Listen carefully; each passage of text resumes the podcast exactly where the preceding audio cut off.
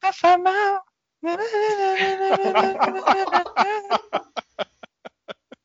Gente, eu me sinto, eu me sinto terminando Vai Que Cola. Toda É. vez que termina, Tu uma não, musiquinha assim tu, não, entrando. tu não escuta os nossos episódios, mas tem tu cantando em todos os episódios. E o quê? Vamos lá, enquanto tá dando certo. Estamos de volta. Alô. Ai, Deixa eu te dizer uma coisa. Aí é antes Cadê do o José, Tinder, é gente? antes do. Hornet, mais você. Eu acho que tudo depende. Ah, tá. Vai se fuder. tudo Não, eu posso Olha, Você já sabe que apertar o botão Ah, por por esse assim? nome eu não sei o que você tá Então a gente é falando. gentil até te Exatamente. fuder sentidos ninja. E diga, por favor, que não é textão. Então, na terça-feira, na quinta-feira, na eu terça-feira, na realidade. Deixa eu só pegar uma coisinha ali. Outra coisa, só vamos pegar uma coisinha, cinco segundos. Deixa eu falar uma coisa. imaginei que ele fosse fazer isso em algum momento da minha vida. E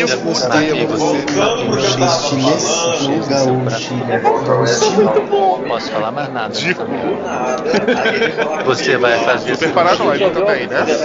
Poxa, eu só me. Obrigado. Não é, vai Eu tô ficando enlouquecido, É, então vai ter que ser nós quatro. Sim. Quatro da onde? Eu tô de volta, bicha. Ih, tá maluca.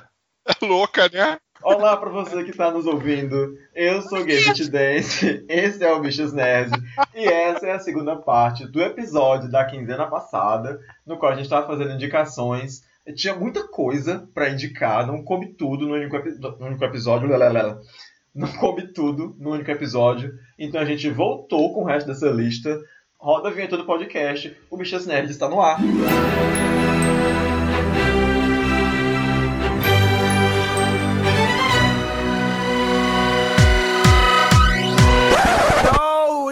E here. de volta, no episódio de hoje, estamos ainda com o Thomas Grotto, Olá, amores, sentiram a minha falta? com o José Neto Oi. e com o Rodrigo Menezes. Direto do pós-carnaval, esse evento que já passou há tanto tempo que a gente nem lembra. Há quase um mês. Já tem quase seis meses que acabou esse carnaval maravilhoso. Eu quero Esse perguntar pra samba- você que tá ouvindo. Já, já compraram os ovos? Já estão reclamando do preço do ovo que, tá, que dá pra comprar cinco barras de chocolate? Eu aposto que tá acontecendo isso agora. Ah, é o mercado vai- tudo enfeitado. Vai começar É. isso, né? As pessoas reclamando que o ovo é muito caro. Camila Ucker É. ficou famosa assim, inclusive. Quem? Camila Ucker. Gente, é essa ela tá pessoa? mal, não tá? Tá, tá mal Você sim. as plásticas dela deram tudo errado. Não, foi tudo errado, foi só da bunda. Ah, gente, Quem é essa pessoa, dela. gente? José, você não é uma pessoa antenada. A Camila Ukers, aquela Ukers, sei lá como que fala. Da- a menina da voz estridente, da safadeza oculta. Era daqui de Fortaleza.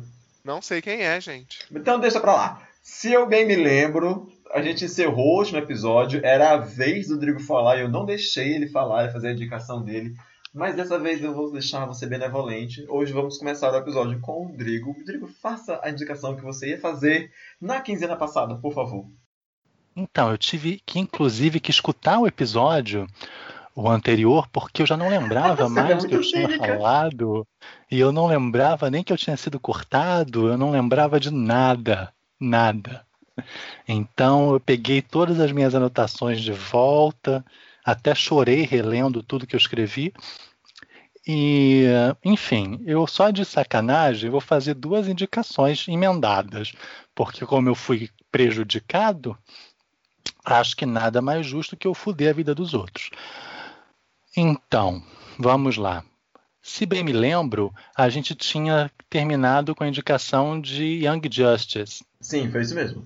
E para ficar na casa, eu já tinha falado disso ao final de, acho do episódio de Pantera Negra. Vou falar de Black Lightning, Raio Negro. Raio Negro, que é a nova série de super-heróis da CW, cujo protagonista é o personagem que dá nome à série, o Raio Negro.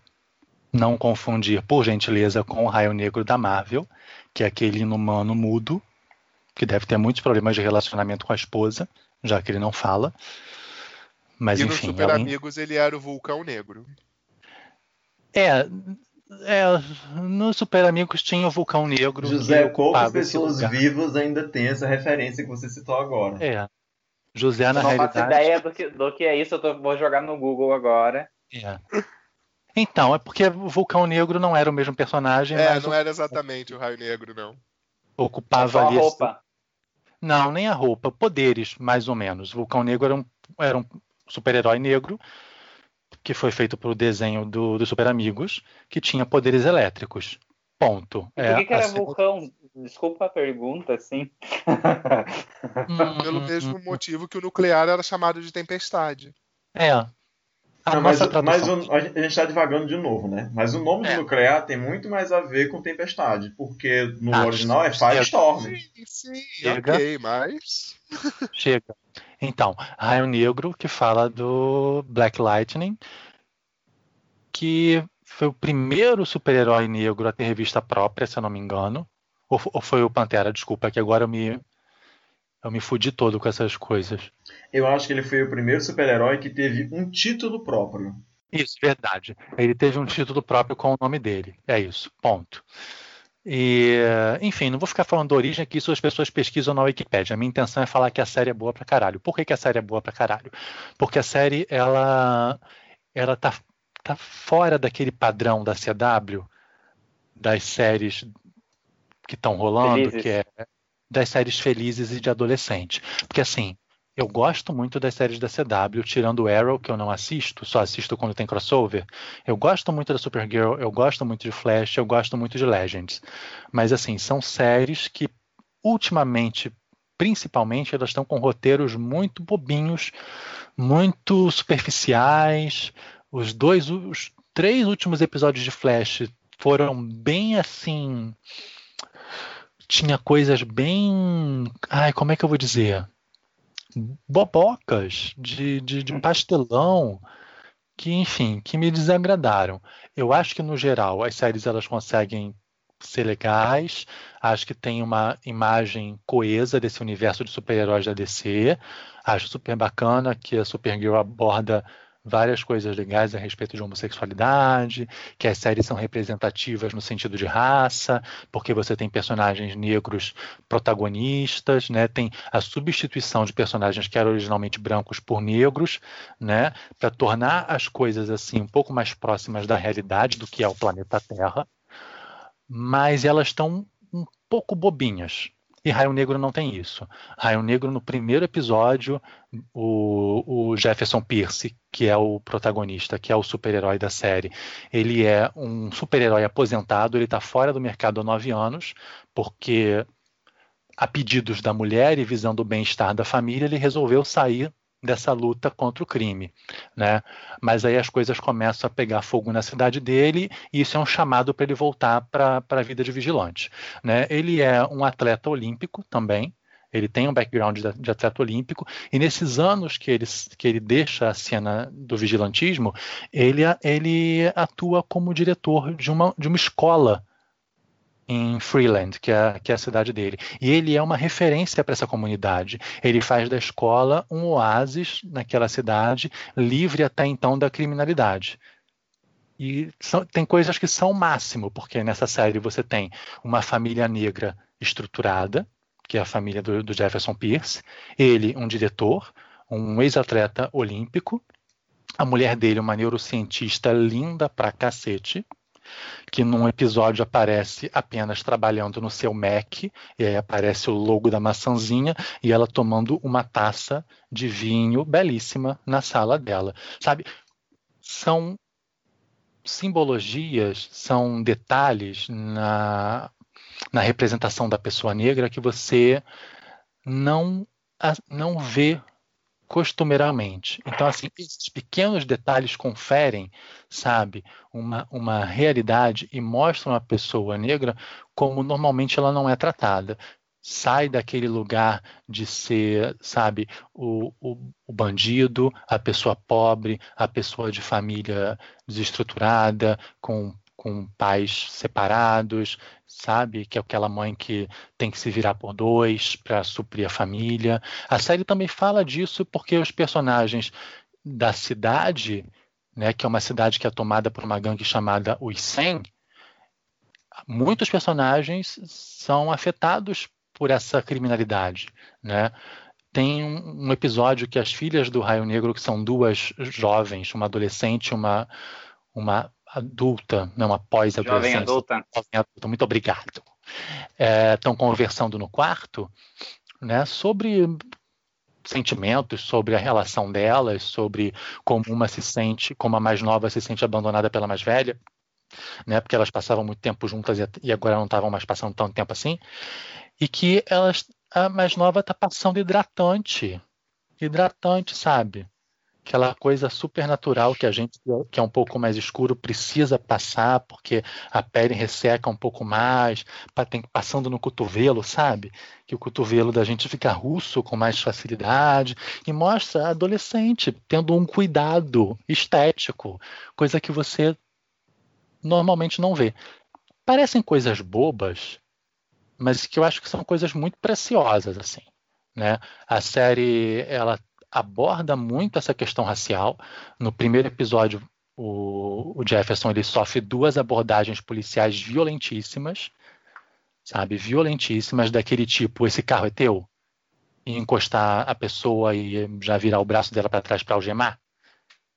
E na segunda, ele aparece num beco, vestido de terno, e os policiais atiram nele, porque ele era um homem negro de terno suspeitíssimo. Então, assim, a série dá tantos tapas de realidade e é tão atual que tem horas que você esquece que você está falando de, de super-herói.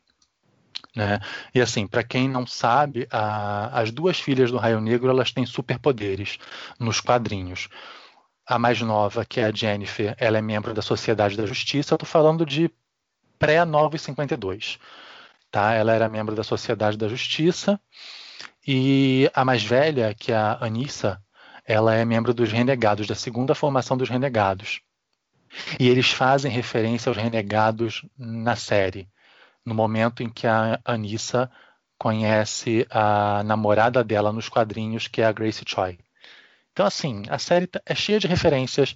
A série é uma série atual, é uma série que tem um posicionamento político muito bacana, e é uma série que, no primeiro momento, ela parece que não está interligada e que não vai assim, de primeiro, nenhuma ligação com Arrowverse.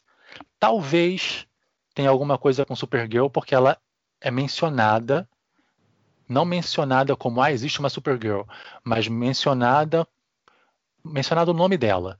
E a gente não sabe se é uma referência a um personagem da ficção, do universo deles, ou se é uma referência real à Supergirl que a gente conhece do seriado. Então, assim, recomendo, assistam. É porque, na verdade, se tu for ver, a Supergirl, ela não tá dentro do Arrowverse, é. ela só... Ela muda Exatamente. de dimensão para fazer os crossovers, né? É, ela tá, mas não tá, né? É uma dimensão paralela, né? E é, porque o, o Flash e o Arrow, eles não são da CW, né? Não, tudo Eles da CW. são. A Supergirl, a Supergirl que não era originalmente. Ah, A ela Super- não era da CW. Tá. Não era pela CW, mas aí quando, é, quando começou a segunda temporada, ela já estava na CW. É que a série não foi cancelada porque a CW. A gente encampou a série. E aí eles explicam essa. Não explicam, né? Mas aí assume-se que é um universo à parte para que a gente entenda o porquê de não ter tido né, é, é, encontros frequentes anteriormente. Eles só aplicam o conceito de multiverso, é só isso. É porque a DC se baseia no conceito de multiverso. A série, essas séries, elas trabalham bem isso aí, né? Porque, como você falou, que teve todo o episódio do primeiro encontro da Supergirl com o Flash, que foi basicamente eles atravessando dimensões. Isso aí. É, e assim, nada nessa série eu acho que é gratuito no Black Lightning. Tem uma coisa que eu detesto, que é o uniforme dele. Mas, que é um uniforme que parece uma coisa do Tecnobrega, uma coisa meio Joelma. Mas é fiel, né? Fiel. É muito parecido com o uniforme do quadrinho. Ele, assim, no- na cena de flashback, ele usa um uniforme é, sequinho de, de tecido e tal, babá, babá, que lembra muito o uniforme do quadrinho. Esse é do- segundo não, mas a uniforme. versão dos anos 70, né? É, esse Já segundo, Porque esse segundo uniforme tem a proteção, não é por isso? esse segundo uniforme é tipo uma armadura. E assim, é, é um uniforme que ajuda ele a canalizar o poder. Então, por isso que ele não é um uniforme sequinho, ele é um uniforme tecnológico. Porque ele tem todo um, um- uns equipamentos ali né, que, que são úteis pro, pro Raio Negro, né? E assim, tem as cenas de luta de início, eu achei elas meio ruins. Mas depois eu fui aceitando que meio que elas são eu entendo como uma referência à estética do Black Exploitation. Eu não assisti ainda, mas vi o pessoal elogiando bastante as cenas de luta, inclusive quando ele usa os poderes. Parece que tá muito bom. Eu É, não assisti ainda essa série, eu tenho que assistir. É porque eu, eu acho que eu estava em cenas de luta esperando uma luta mais ágil. Talvez como era do Demolidor e talvez como eu acho as coreografias do Legends of Tomorrow, as lutas da Sarah. Que eu acho as lutas da Sarah muito, muito bonitas. Né? Mas a luta do, do, do, do- do Black Lightning é uma coisa que acho que tem que ser mais lenta pela questão de que quando ele dá os golpes ele também usa o poder elétrico, porque tem muito de soco, sabe? É, soco com poder elétrico. Mas eu acho que também deve fazer muita referência ao Black Exploitation.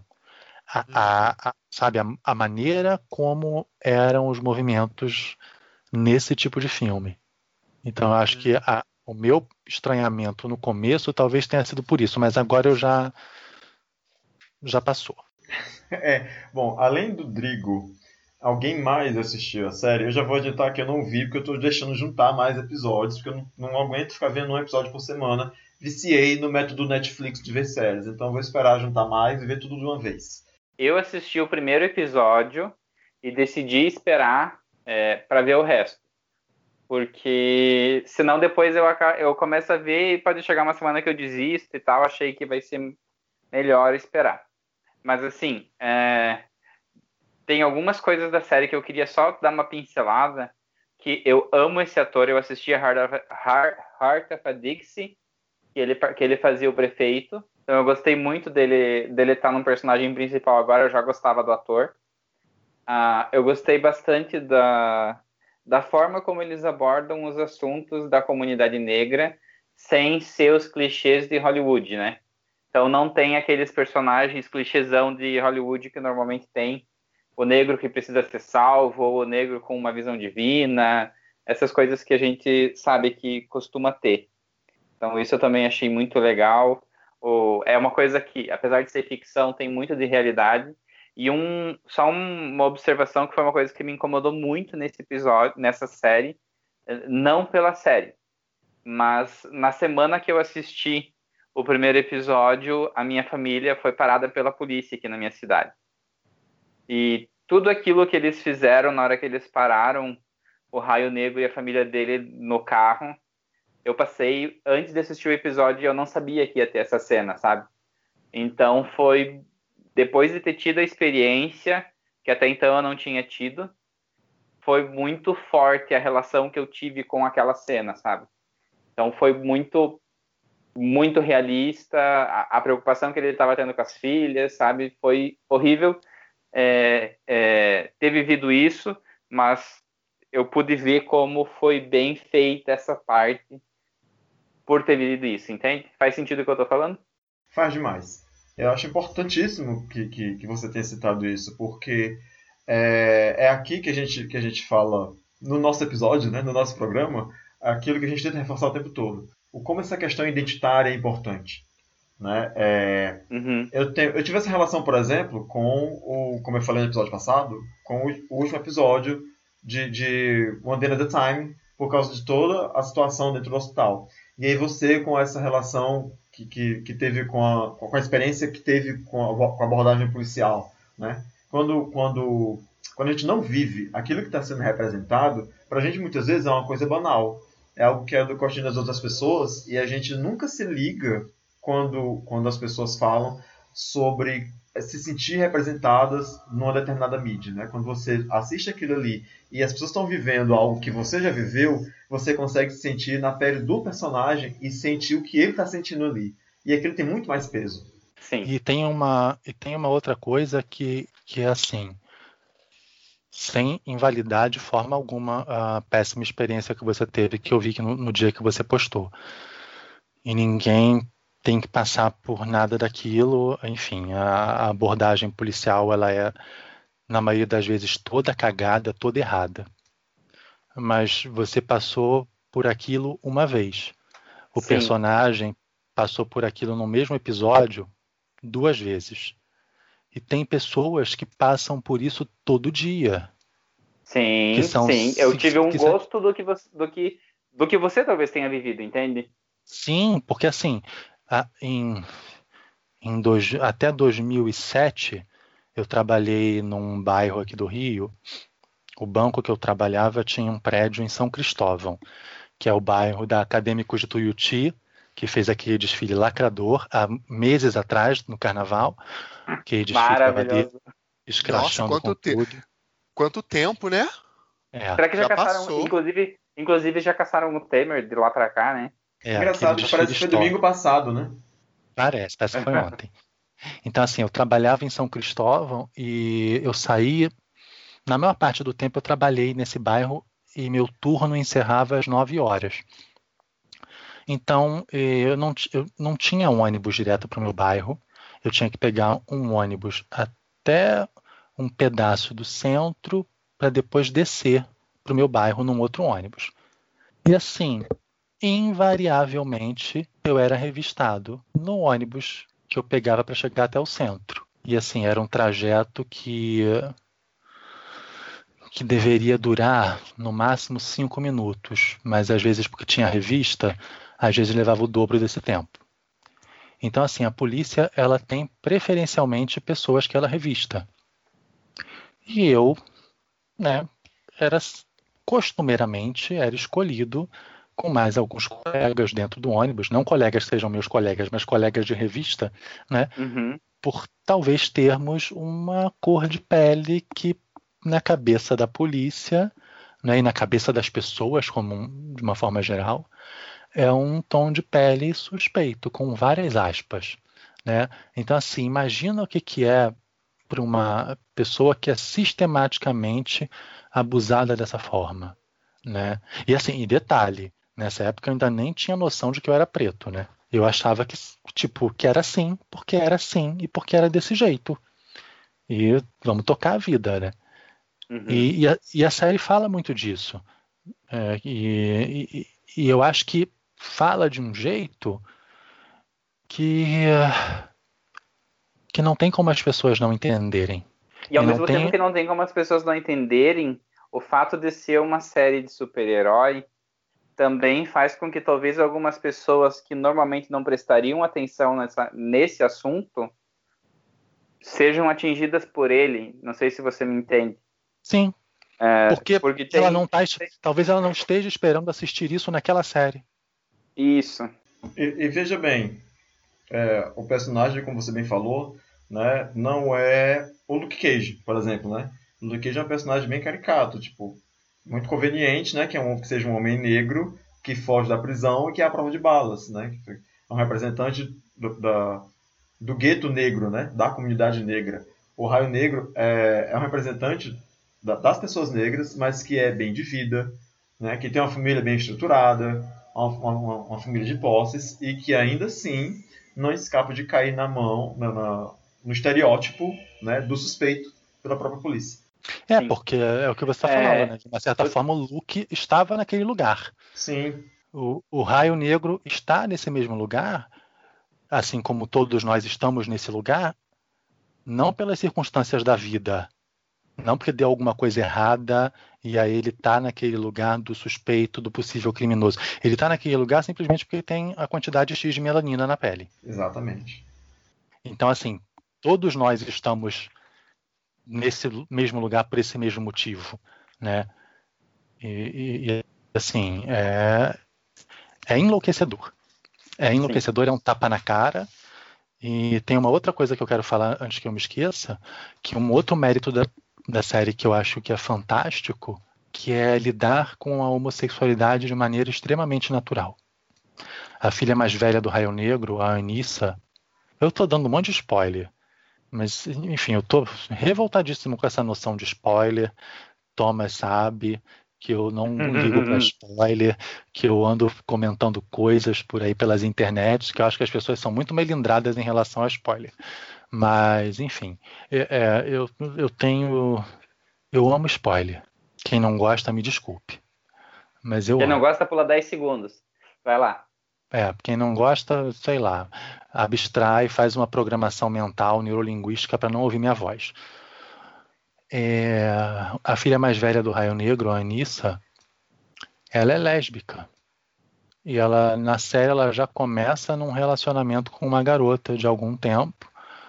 E dá-se a entender que, além de ser lésbica, ela é pegadora. E tá tudo ok. Se a série já começa com ela dizendo que é lésbica, por que isso é um spoiler? Ah, eu não Não sei, é um porque tem, tem gente que pode achar que é, Não, entendeu? spoiler se fosse algum segredo, né? Algum mistério que fosse resolvido, apresentado mais pra frente. Mas... Sei lá, mas vai ver que a pessoa pode não ter lido o quadrinho, não saber que a garota é sapatão no quadrinho. Pode ter, sabe? Tipo assim, tem gente que, que eu acho que, sei lá, que quer. Mas tem uma diferença Isso entre a não gente é alguma sobre... coisa que muda a experiência de assistir a Isso. Não, série. tá. Então, assim, não é uma questão pra ninguém ela ser sapatão na série. Tipo assim, ela é sapatão. E, mas qual é o nome da namorada dela mesma? Aí os pais brincam. Brincam, fala assim, fulana, ciclana, ah, sei lá. Tipo assim, dando a entender que a, a menina tem uma rotatividade assim. E Uhum. ok. E super ok com isso e com a sexualidade da garota. Que eu achei maravilhoso. Ponto. Beijos, assistam. Toda. Toda. Que dia que sai no Netflix? Sei lá que dia que sai no Netflix. Eu não sei que dia que sai no Netflix. Sim. Eu só tenho uma, uma, uma, uma virgulazinha do Raio Negro que me incomodou no primeiro episódio. Aquela hora que ele usa eletricidade pra levitar um cara. Como que o cara não fritou? Ah, Durma meu com filho. essa não sei. dúvida. É porque, Ó, na verdade, eletricidade é só um tipo de energia eletromagnética. Então, se o raio negro ele tem controle sobre os poderes dele, ele, na verdade, usou magnetismo apenas. É, como o Super Choque fazia. Que o Super Choque também levitava coisas, né? Uhum. Coisas metálicas, às vezes pessoas. Como é bom ter um cientista no meio do nosso elenco, olha só, embora seja biólogo, né? Mas tudo bem, também é cientista. É, eu posso ter falado uma grande besteira, mas na verdade é o problema dos quadrinhos, né? Que, ah, ele, ele controla a eletricidade. Isso pode querer dizer tanta coisa. Sim. O Magneto controlava o ferro no sangue, por favor, né? Ah, Sendo que no mundo real a pessoa que controla a eletricidade trabalha na Celeste, né? É, pois é, aí, ó. É a Bom. Light. Rodrigo, você falou no começo, acho que há se- seis dias atrás, quando você começou a falar, que você tinha duas indicações. Tá, faria a segunda. Mas Raio Negro passa toda quarta-feira na CW e na Netflix passa no dia seguinte, sendo que tem um, um delay de uma semana. Então o episódio 5 vai passar na quarta-feira.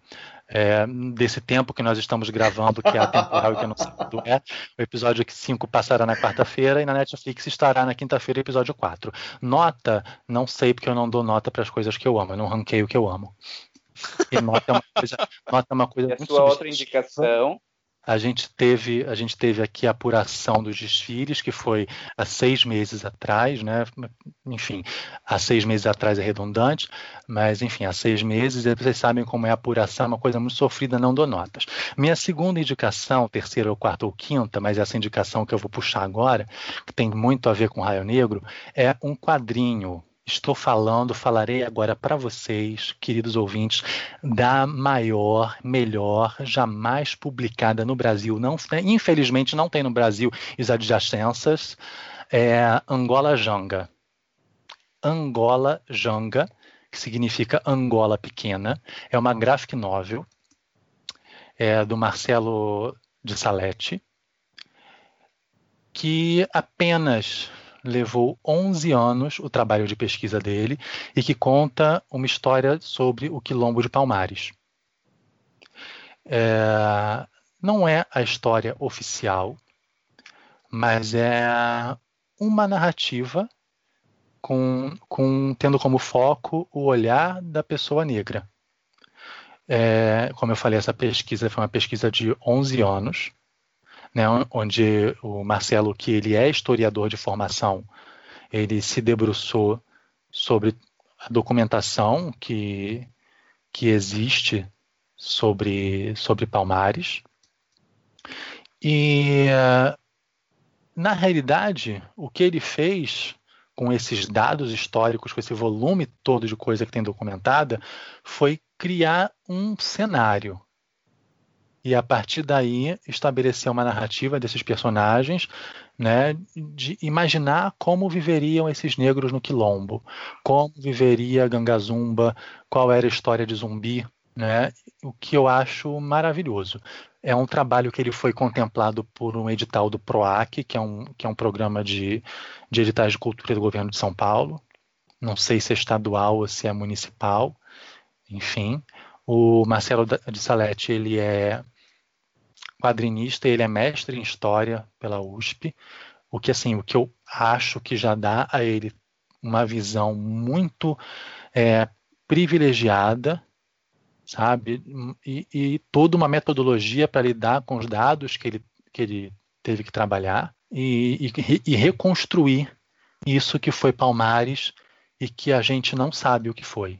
E que é muito precioso. É por isso que, que é muito importante que a gente tente construir isso no imaginário das pessoas. Porque é um pedaço da nossa história que nos é negado desde sempre e que é contado sempre sobre a visão de quem queria destruir Palmares. O que a gente conhece de Palmares é o que está registrado na história, que são os relatos das pessoas que tentaram invadir e que tentaram destruir o lugar. E assim, é uma coisa que eu coloco no nível de Maus, de Persépolis, de Habib, que está aqui na minha frente, que eu ainda não li, de, sabe, de de muita graphic novel gringa, de retalhos, e que a gente paga pau, porque são sensacionais, mas que a gente não tinha um equivalente nacional, uma coisa à altura. E eu acho que Angola Jonga tá nessa tá nesse lugar. São 432 páginas. Nossa. Assim, dá para achar se você cavar uma promoção, dá para comprar por 60 reais, porque eu já vi, mas às vezes 70, eu comprei por 89, porque eu fui burra.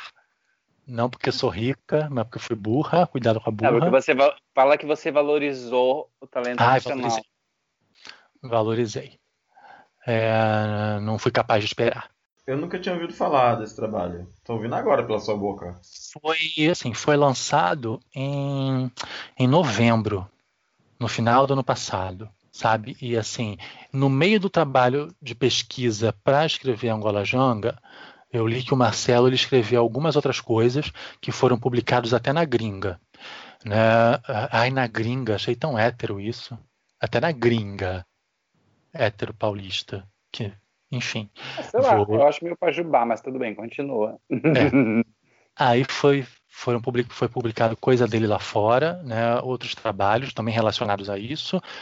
E Angola Janga está com previsão de ser publicado na França e em Portugal agora em 2018.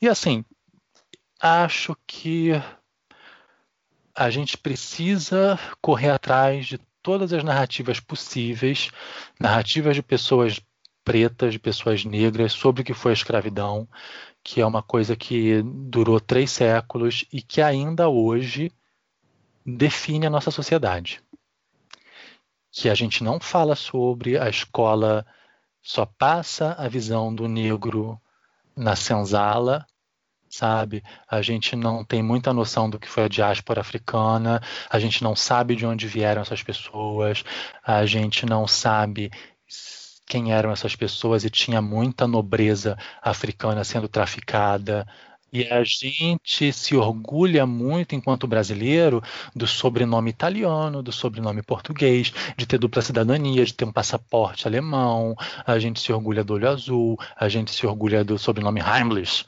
entende? Mas o negro não tem nem direito a sobrenome.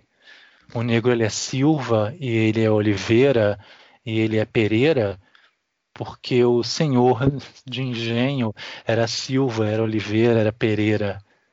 Então a gente não tem nem direito à ancestralidade. A gente não sabe de onde a gente veio. Então, assim, é mais do que necessário a gente começar ou recomeçar a construir essa história do nosso ponto de vista. E eu acho que Angola Janga é uma dessas narrativas.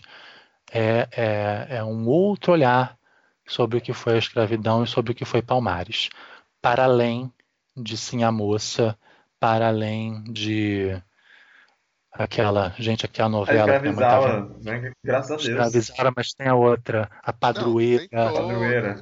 É, tem um É. Tem direito, direito de amar, Direito de direito de nascer, nascer. alguma coisa assim. Todas as novelas de época têm aquele núcleozinho. Que disso que você está falando é uma coisa bastante interessante. Primeiro, como a história do negro do Brasil ela foi sistematicamente apagada, né? Porque como você mesmo falou, a gente não tem escritos dessa época feitos por pessoas negras. Tudo ou é relato de pessoas brancas ou acho que relatos de pessoas negras são pouquíssimos. E a maneira como as pessoas são retratadas, né? Porque sempre é aquela. Era uma coisa que quando eu estudava, eu me perguntava, mas todo mundo aceitava passivamente a, a escravidão? Todo mundo aceitava lá, obedecendo, quietinho? E não, não era assim. As pessoas se revoltavam, as pessoas fugiam. E o Quilombo de Palmares é só o mais famoso que a gente tem, não é? E o É, Zumbi e é uma pessoa das pessoas mais famosas que um tempo atrás, inclusive, estavam tentando desconstruir, né? Que é um absurdo. Não, e essa questão de, de homogeneização das pessoas que foram escravizadas, né? Ah, ah, se tratam o, o negro escravo como, como pessoa sem alma, assim, como, como quase ou não pessoas. São todos a mesma pessoa ali, sabe? Você- a, gente, a, gente não, Aham. a gente não fala sobre a origem das pessoas que vieram de lá, sabe? É um continente enorme que foram trazidos um monte de gente de lugar diferente, com culturas diferentes, sabe? Com histórias E diferentes. essas novelas, elas, elas inclusive, todas elas, se você for reparar, todas elas têm um núcleo abolicionista composto unicamente por pessoas brancas. E a gente, se for olhar, tinha muita, muitas pessoas negras e mestiças envolvidas no movimento ab- abolicionista. É, e tem uma outra coisa, sabe? Tem personagens da nossa história, personagens que são valorizados, é, escritores, compositores, políticos, que, que a gente não sabe nem que são negros. Foram embranquecidos. Sabe? Esses dias eu vim saber que o- o- os irmãos que são responsáveis pela construção do túnel Rebouças, eles eram negros. Hum. E tipo, nunca soube disso, Sim. sabe? E isso assim, isso é tirado das pessoas. É, é, é, você não ter esse referencial, não ter, não se ver como como protagonista, só se vê como objeto, só se vê como pessoa que sofre ação na história, mas, sabe, isso Ué, é, Vamos é para um, problemático. um, pra um exemplo, o, o exemplo mais esdrúxulo que a gente tem é né? o Rui Barbosa, que segundo consta era mestiço e hoje, até hoje você tem pessoas que duvidam disso. Ele foi totalmente embranquecido. Pois é. Meu pai, o nome, olha, curiosidade, o nome do meu pai era Rui Barbosa, mas o meu pai não era o Rui Barbosa. Ele era apenas um Rui Barbosa. Temos aqui uma ótima indicação de leitura, então, né? Drigo aí fazendo as vezes da representati- representatividade no episódio de um seriado de pessoas negras e um quadrinho que conta a história de pessoas negras. Muito bem, senhor Drigo, áudio de palmas para você, palmas lentas.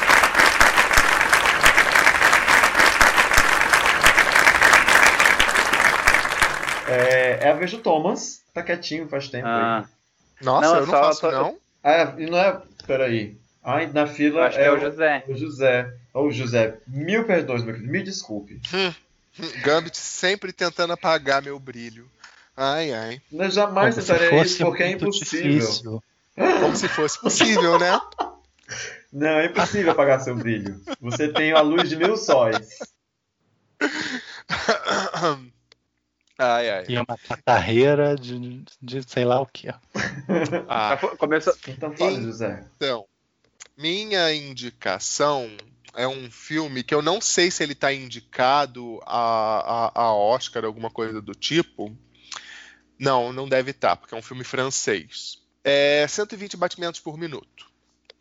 É, é um filme que ele retrata uma ONG, é, é, ele se passa na França, e ele retrata uma organização de sociedade civil de apoio a pessoas com HIV, isso lá no finalzinho da década de 80 e início da década de 90. só, né, aquela situação, as pessoas naquela época você tinha já tratamento para infecção, só que não era um tratamento bom, é uma era pré é, a ideia de coquetel, né, que é a pessoa tomar medicamentos de diferentes classes para poder tratar. Naquela época você só tinha um ou dois medicamentos disponíveis. Eles eram muito ruins de se tomar e as pessoas elas estavam justamente se organizando, é, pressionando a indústria farmacêutica, se organizando em grupo, se apoiar. E esse filme ele foca uma organização francesa que realmente existe e que eu esqueci o nome, eu posso daqui a pouco buscar. O que é interessante dele é que ele é muito didático em mostrar como era a organização dessa ONG e também ele mostra muito o lado humano daquelas pessoas que estavam participando daquilo. Tá? Então é bem legal ver as reuniões. É, é aquilo, é uma estética bem diferente dos filmes americanos, né? Esse filme ele é muito calcado em diálogo, tem muitos diálogos das discussões deles. Eu acho que inclusive ele poderia durar um pouquinho menos, mas é muito legal ver essa coisa que o pessoal esquece, né, que o que a gente vive hoje é o resultado de uma luta que acontece há muito tempo e que outras pessoas estiveram envolvidas, pessoas morreram. O filme ele foca mais em um personagem e em um namoradinho que ele acha na época. E é muito bonito. Acho que vale muito a pena assistir que as pessoas deem uma chance para esse filme, tá? Aí o Gambit deveria perguntar, mas já eu pergunto: alguém aí assistiu ou ouviu falar dele? Não, mas vou pôr na minha Não. lista. Eu ouvi falar porque em algum momento desses dias o Facebook me jogou o trailer na cara. Mas infelizmente eu não assisti. É Act Up, o nome do, do grupo que esse filme retrata. É 150? 120 batimentos por minuto. É bem interessante, mostra as ações deles. É, ele é francês. Por que esse nome? 120, batimentos por minuto. Eu acho que é alguma referência a coração, né? Sim, mas é uma medição normal, é uma medição acelerada, é uma medição 120 baixa normalmente é, é, é em exercício. Em exercício. É, que é, é- eu acho que é uma coisa assim querendo retratar a efervescência daquele momento, porque é justamente uma época muito intensa das pessoas discutindo, é, que é justamente as pessoas vivendo com HIV, elas é, é, tem uma, um- uma cena que é justamente uma reunião desses ativistas com a indústria farmacêutica, eles falando, ah, mas já tem remédio. E eles falam, não, mas esse remédio não é o suficiente, porque me faz mal tomar ele. Então, é isso, são as pessoas lutando, são as pessoas se organizando, elas cobrando da indústria farmacêutica que ela está visando lucro, mas ela está lidando com vidas de pessoas, então ela não pode ficar fazendo também tudo o que ela quer. E o filme não é maniqueísta de mostrar a indústria farmacêutica simplesmente como vilões, eles estão lá também vendo o lado deles. Se a gente for ver o lado dessa organização, ela é muito eles têm umas atitudes impensadas, eles têm umas atitudes intempestivas, né? Tem uma cena muito legal de eles também lidando com educação de adolescentes, eles dizendo que adolescentes precisam ter educação sexual, precisam pass- saber das coisas, né? É muito legal, eu acho que é, é muito interessante, principalmente para a gente ver que certos problemas que estavam acontecendo há 25, 30 anos continuam acontecendo. Eu acho que é- todo mundo deveria assistir esse tipo de filme para voltar, né? Voltar a olhar para como as coisas elas, embora elas mudem, elas ficam um pouquinho as mesmas. É, eu vou, eu vou procurar. Achei bacana. O cinema francês é bacana, né? Ele tem tem umas sacadas. A gente aqui não é muito acostumado com o cinema francês, né? Chega pouca coisa aqui no Brasil. Ou sou eu que tô fora do circuito, talvez, né? Sim, normalmente chega pouca coisa. O que É, eu acho porque fica interessante muito é você perceber como a estética é diferente, né? Fica muito restrito a cinema cabeça, cinema de arte, aquelas, a- sabe? Tipo, não sei se no interior as pessoas têm como tem aqui no. Não entra, Mas sabe? não entra no grande circuito, né? Passa em, em cinemas de arte. Eu assisti, eu, eu até hoje de cinema francês, acho que eu só assisti a Família Bélier. E, nossa, é um, pop, é um, é um filmezinho Sessão da Tarde muito bom. Não, tem muita coisa bacana. Mas eu acho que a gente não recebe como deveria receber. Né? Se você mora no Rio de Janeiro ou em São Paulo, você consegue ter em cada uma das cidades uns dois ou três cinemas, talvez mais, voltados É, para filmes que estão fora do circuito, que é tipo um Espaço Unibanco, um Instituto Moreira Salles, um Cine Reserva, sabe, o Cine Belas Artes da Caixa. Aí você consegue ver um filme assim. Mas no interior, a cidade não tem estrutura. É, de uma Ah, maneira eu- geral, é um filme, um filme não americano, ele só vai entrar em cartaz se ele tiver feito muito sucesso nos Estados Unidos, por exemplo. É, E aí o que vai acontecer é que algum né? produtor americano vai comprar e vai distribuir no resto do mundo. Ou o pior cenário possível. Eles, Ah. eles fazerem a versão norte-americana. Pois é, como acontece muito. E, e é muito interessante a gente perceber quantos filmes americanos, na verdade, são refilmagens de filmes europeus, japoneses, é, às vezes até africanos. Dá pra de cabeça É, citar uma, pelo menos uma, uma vantagem, uma vantagem da Netflix é isso, que eles produzem filmes em todos os países, né? Então, Uhum. tu acaba vendo coisas do mundo todo por lá. Aí vamos colocar, aí vamos colocar um momentinho meio político no, no, no episódio. Tá vendo, gente? Por isso que tem que ter sim lei fazendo reserva de mercado. Netflix não teria produção brasileira se não fosse assim. E muitos países por aí também não teriam cinema próprio se não fosse assim, porque o cinema americano canibaliza tudo. Mas eu não sei se a Netflix produz por causa da reserva de mercado. Eu acho que Ah. eles produzem porque eles, porque eles querem, porque eles têm do mundo todo, e tem vários lugares do mundo que nem tem. Falando Olha- da Netflix, não dos outros canais, tá? Mas a. Netflix eu acho que nem é pela reserva. Eu vou falar muito de orelhada, mas eu diria que o número de produções originais nacionais ele aumenta depois dessa lei. Mas eu não vou afirmar, não. Porque o negócio é a gente falar de produção original e filmes que, é, que eles comprem para colocar no catálogo.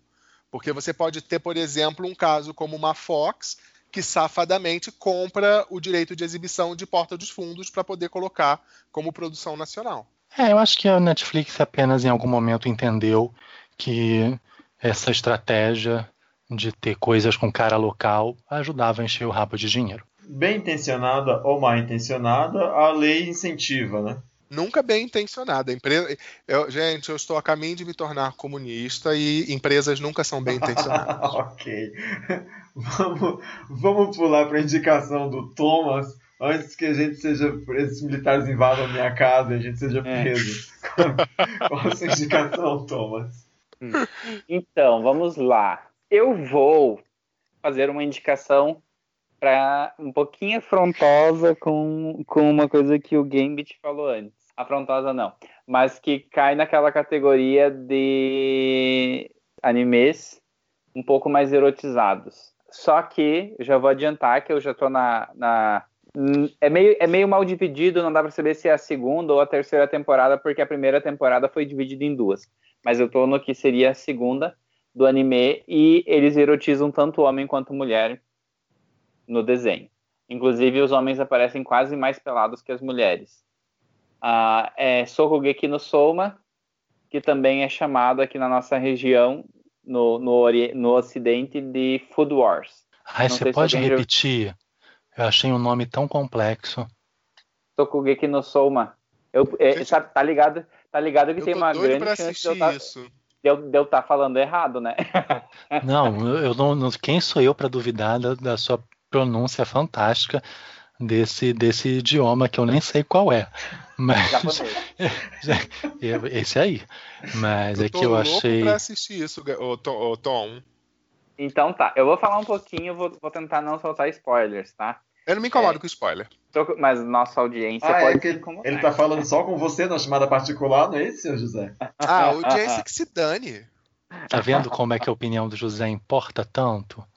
Eu quero. Ai, que absurdo. E o quê? Ah, mas então, no Sokugeki no Soma, a gente acom- eu, eu já me esqueci os nomes dos personagens porque eles são nomes japoneses, eles não foram ocidentalizados, então eu tenho um pouco de dificuldade de lembrar, tá? Não precisa. Eu quero ver o nome! É, Mas a série fa... a série tá disponível no Crunchyroll. Os nomes são Sheila, Andréia, nomes que série- não foram traduzidos.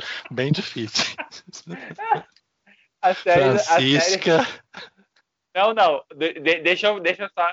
Vocês só vão ver o, o- o pior de tudo quando eu falar, tá?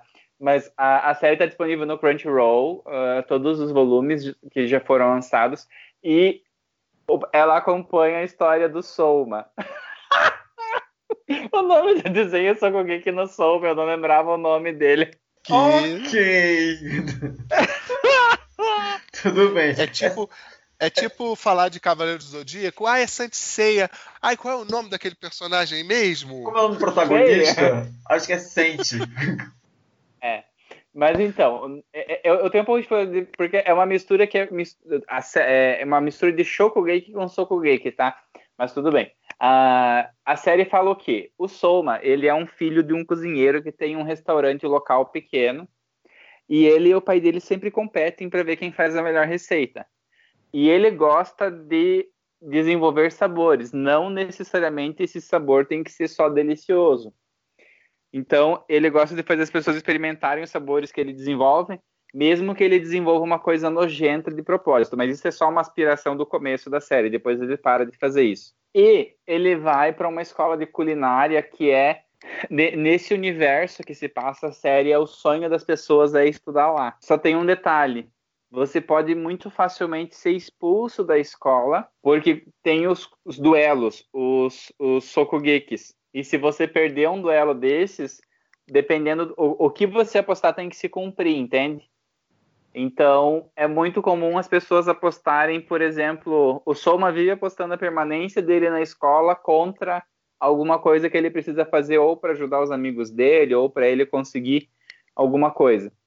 E, e o legal é que as receitas que aparecem no desenho, elas são realizáveis. Inclusive, tem vários vídeos no YouTube ensinando a fazer as receitas do desenho no passo a passo. Eu já vi um vídeo que eles montaram, um chefe montou o cardápio do desenho para as pessoas provarem e as pessoas enlouqueciam provando de tão gostoso que é, porque o, o mangá foi escrito com consultoria técnica e quando você compra o mangá tem a receita no mangá também.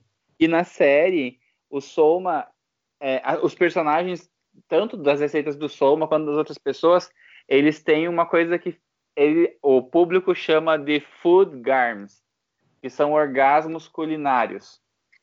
Então, se você come uma coisa incrivelmente boa, você tem um orgasmo que remete ao que você está comendo. Por exemplo, você está comendo uma coisa muito refrescante, daí você tem um orgasmo que você está nadando pelado numa cachoeira, sabe? Então, eles usam essa desculpa aí para pôr a parte erótica do desenho, com peitos, com bundas, mas sem mostrar é, a nudez completa, mas também mostra o volume da, da virilha dos masculinos. Tem um personagem que ele usa uma roupa de, de lutador de sumô, só que ele é um saradão. Então ele só tampa o, o, o pinto e o cu, o resto fica tudo à mostra. Ah, então eles erotizam, mas erotizam para os dois lados, pelo menos. Não sei se isso é uma coisa necessariamente boa. Mas a série, assim, ela é uma série é, que a história é, é um pouco superficial, mas para quem gosta de cozinhar, para quem gosta de, de, de, de ver uma coisa que é inesperado, porque você não espera assistir um anime sobre culinária, né? E funciona. Eu achei muito divertido. Também é um, um anime sobre vida colegial ao mesmo tempo, né? Fica aí a minha recomendação. Tem no Crunchyroll. Também eu, dizem que os mangás são melhores que o anime porque tem muito mangá já publicado, muito mais do que do que os episódios que já foram lançados. Já tem 27 volumes do mangá, né? Então já tem muita coisa além do desenho. Mas fica a recomendação. Pra quem gosta de cozinhar e pra quem gosta de ver gente peladinha também, né? É, mas não, Eu- te confesso assim que, que não, é, não é o que me faz assistir a série, sabe? A propaganda desse, desse anime no Crunchyroll toda hora passa, eu, tô, eu tava muito curioso pra assistir. Agora você falando, eu acho que eu vou fazer uma forcinha. É, e, e o legal é que eles têm é, representantes de vários gêneros de culinária no desenho. Então tem o clube da comida de rua chinesa, tem o clube da culinária italiana, tem o clube das comidas medicinais. Então eles, eles realmente estudaram, sabe, para fazer os, o- as receitas, os cardápios e tudo mais. Legal. E, tá- e dá muita vontade de comer os desenhos, vocês não fazem ideia. Ah, deve ser tudo aquela coisa super brilhante, bonitinha, perfeitinha, né?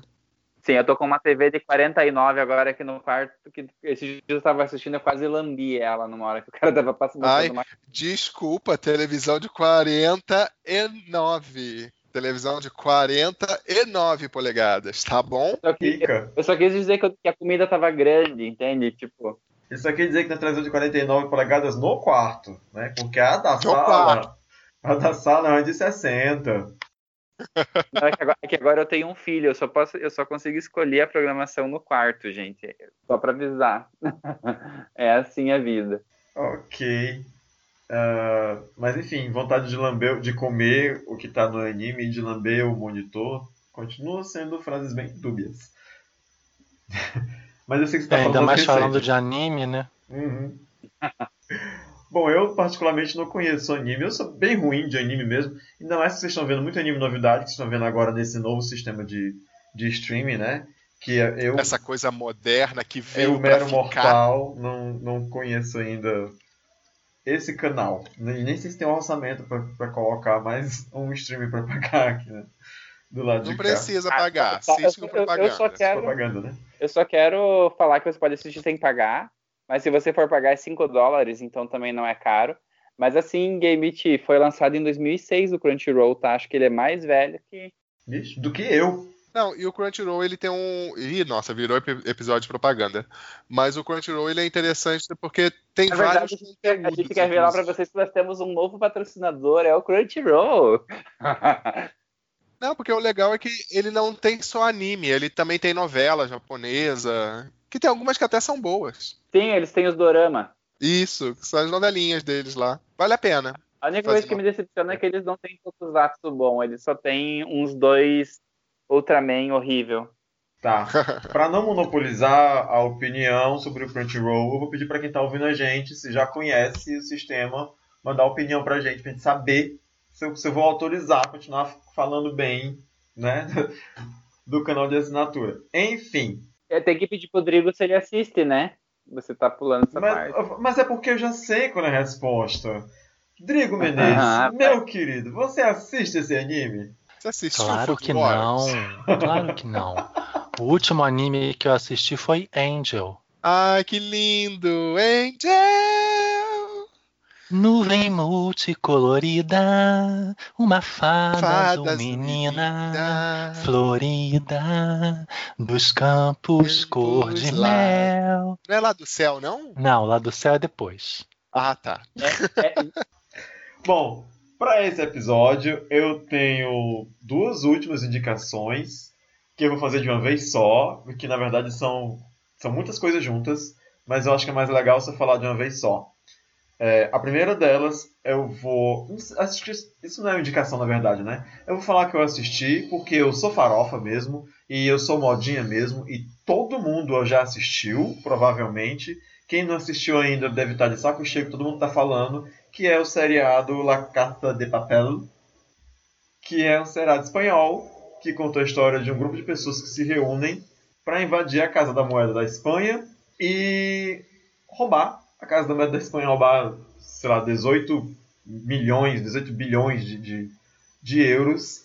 E o, o seriado todo se desenrola dentro desse assalto.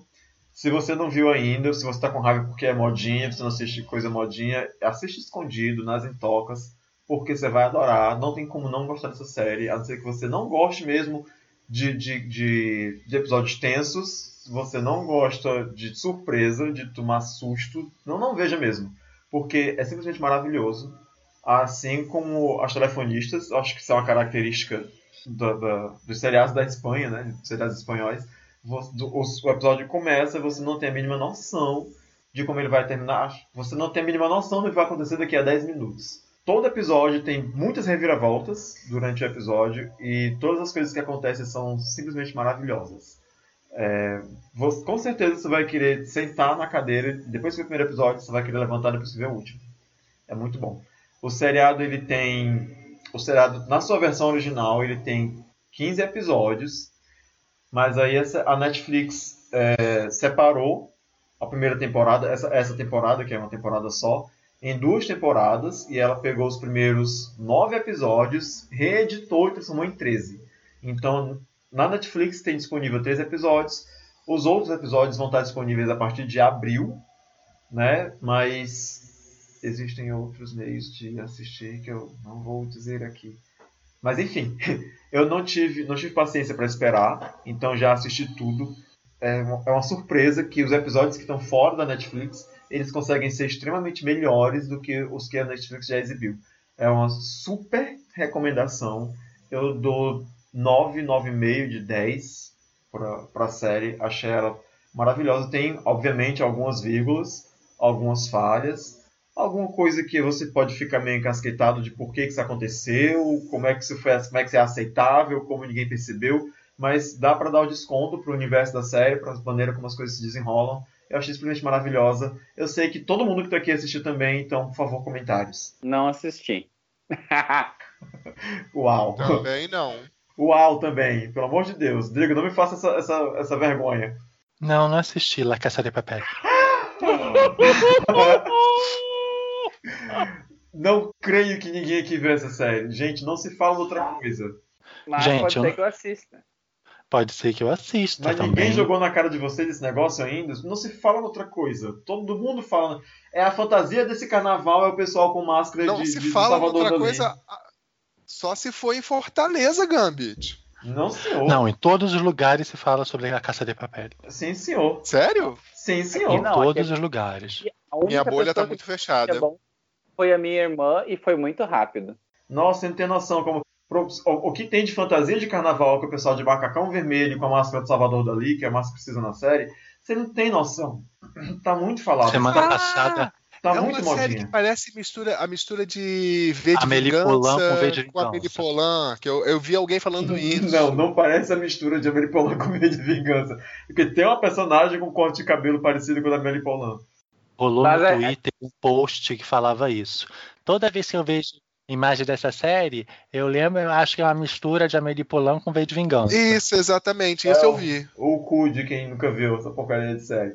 Porque Ah, mas assim, eu, eu vi, quando aparece a miniatura pra mim, parece que é a Amelie Poulain indo roubar um banco, alguma coisa assim, porque aquele cabelinho é muito Amelie Poulain. Ele ficou, ele ficou associado com a Amelie Poulain, só por isso. Eu sei que não é, tá? Antes que alguém se ofenda. o, o, o cabelo da protagonista, né? Ele é cortado com com o mesmo corte que é o da Amélie Poulain. E eles têm a máscara de Salvador Dali que lembra a máscara do. do. do. Do V. É, do V de Vingança, que é lembrar o nome do cara, do Guy Hawks. Falks. Hag Fawkes, exatamente. Eu sabia que era um bicho aí. E sobre o, o corte, qual é o nome desse corte de cabelo dela? Não sei. Chanel. Não, não é Chanel, não. É, é o Chanel errado esse, é o Chanel que o, que o cabeleireiro erra a mão. É aquele. É, é desfiado? É, é desestruturado? Como é que é esse Chanel? Gente- Como é que é a nuca desse Não, Chanel? gente, é tipo, é ouvinte tipo, é tipo, né, tipo o cabelo do Playmobil. É aquele cabelinho de Playmobil feminino. Com a, com a franja e cortado retinho dos lados. Algum Sim. ouvinte cabeleireiro, por favor, se manifeste. É, diga pra gente. Enfim, eu tô chocada que vocês não Dutch assistiram Bob, ainda. Dutch Bob é o nome do corte. Pronto. Como? Nossa. Dutch Bob. Dutch Bob. Arrasou. Enfim, o seriado é maravilhoso, gente. Tem muita reviravolta, é frenético, os episódios inteiros são frenéticos, assim. Ele não para. Ele é tipo o Mad Max Estrada da Folha. Sabe? Da hora que começa, a hora que termina, os episódios não tem descanso. É tipo Mad Max e o quê? Estrada da Fúria. Gente, pra mim você tinha falado uma expressão idiomática que eu desconhecia. Virado. Eu entendi Mad Max virado na cuia. O que é Mad Max virado na cuia é o Mad Max, é a continuação que vai se passar no Rio Grande do Sul. Enfim, tá, é por isso que é bom o Brasil ser grande, né? Ok, eu tô chocado que vocês não viram, mas eu vou seguir, né, para não perder muito tempo, já que ninguém viu essa série maravilhosa que eu recomendo muito. A próxima, a próxima coisa que eu tenho visto nos últimos meses, porque eu sou uma pessoa que assiste coisas devagar, é que uns meses atrás. Porque já deu muito tempo, né? Também, desde o primeiro episódio. É, já, Foi? já, já devem ter Pois é, lançado você- umas 300 séries novas. Talvez. Inclusive, inclusive, como é que foi o series finale aí da Amelie Poulain, o Gambit? Que depois de tanto tempo que esse episódio saiu. Mas esse episódio não vai deve sair em abril e na Netflix os episódios vão sair em abril. Mas enfim, é, uns meses atrás é, me convidaram para um evento aqui de Fortaleza que chama Batalhas Nerds e, e eu tinha que disputar com alguém nessas batalhas, a pessoa defendendo a DC na TV e eu defendendo a Marvel na TV. Então eu tive que começar uma maratona que eu não tinha feito antes, que, que era ver todas as séries da Marvel. E eu as vi, menos Agentes da Shield, porque é, eu acho bem impossível acompanhar uma série que já tem mais de cinco temporadas, eu não, não me atrevo, não começo. Mas eu comecei por Agente Carter, e de Agente Carter passei para Jessica Jones, Jessica Jones para Demolidor, depois Luke Cage, Demolidor segunda temporada, depois o Punho de Ferro, depois os Defensores e por último o Justiceiro.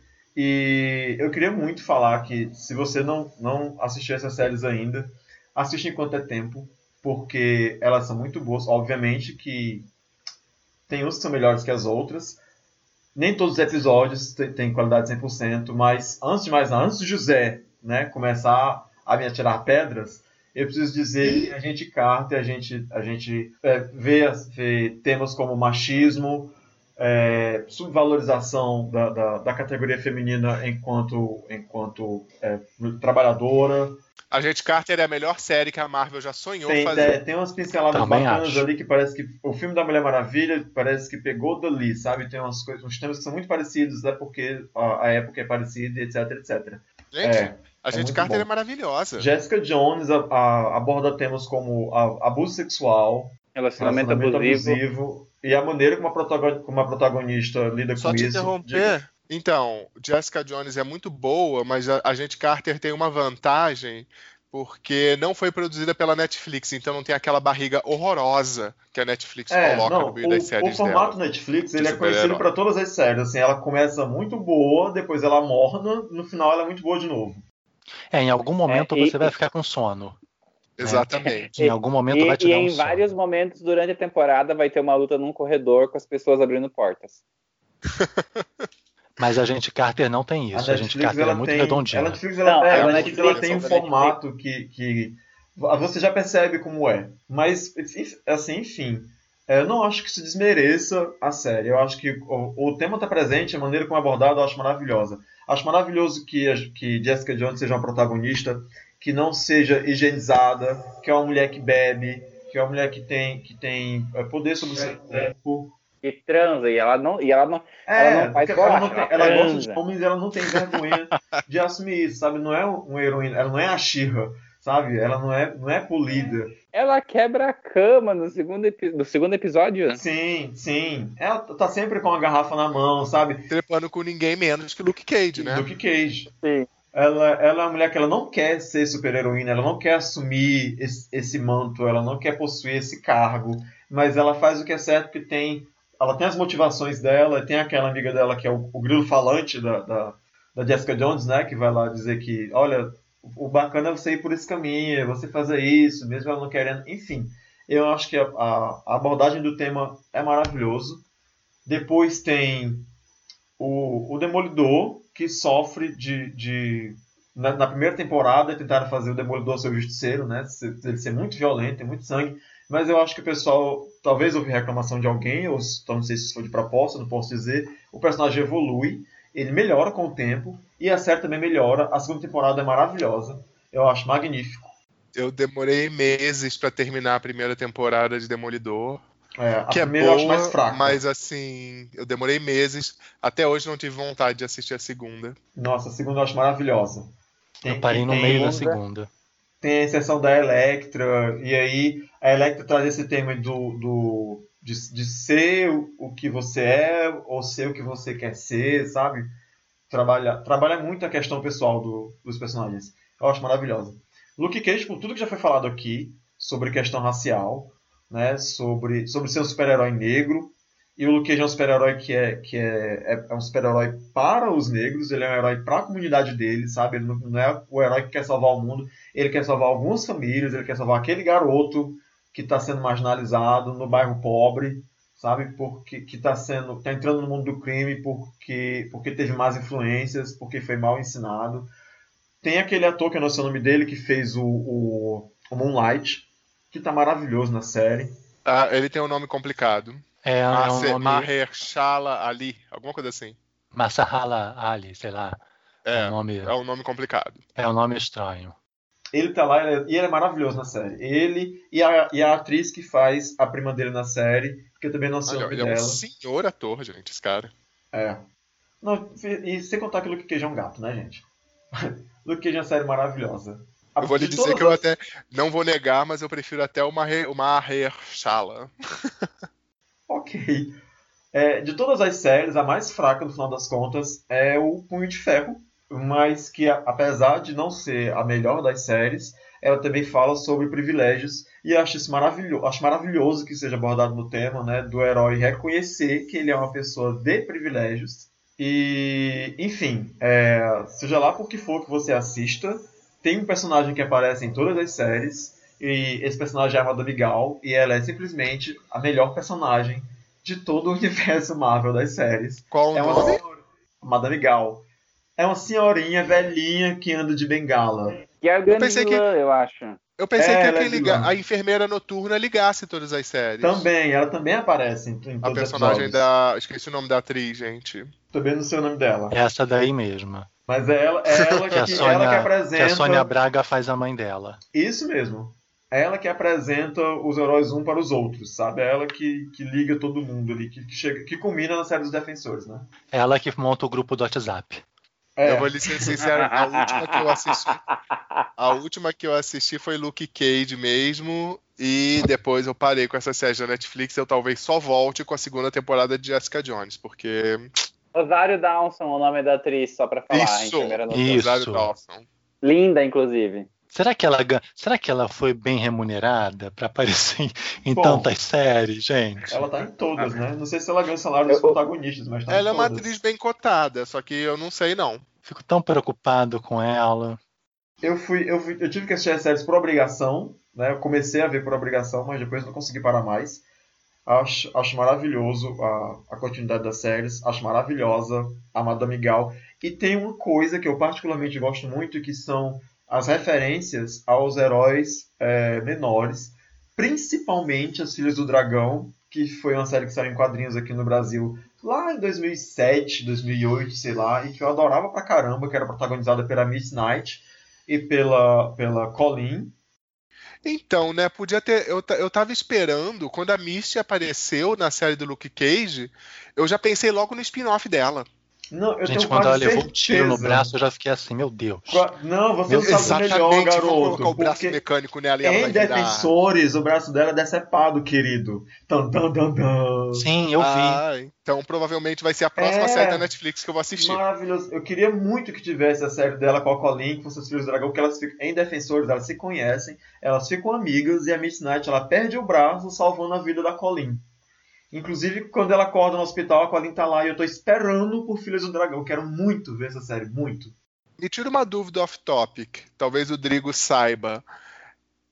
Na década de 70, a Jean Grey dividia apartamento com uma Misty, uma Knight. É a mesma? Que é essa, sim, Ah, tá. sim.